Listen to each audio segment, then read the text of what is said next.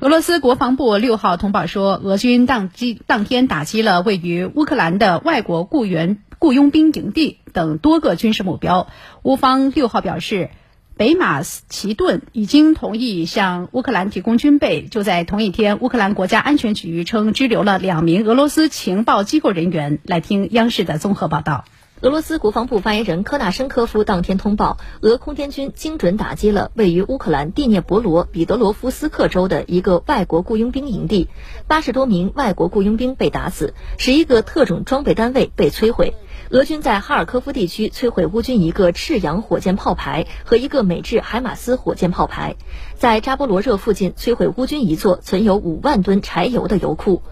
乌总统办公室顾问波多利亚克六号表示，北马其顿已同意向乌克兰提供坦克和飞机。据路透社报道，北马其顿国防部此前表示将向乌克兰提供坦克，但没有透露飞机交付事宜。乌克兰国家安全局六号在社交媒体发文称，乌国安局拘留了两名男子，指控这两人为俄罗斯情报机构人员，为俄军导弹袭击乌南部港口城市尼古拉耶夫的造船基础设施提供了目标信息。乌国安局指出，被拘留的两人为敌方收集和传递情报，涉及重要基础设施、燃料库、乌军人员和装备部署情况，一些造船企业和燃料库也因此被损毁。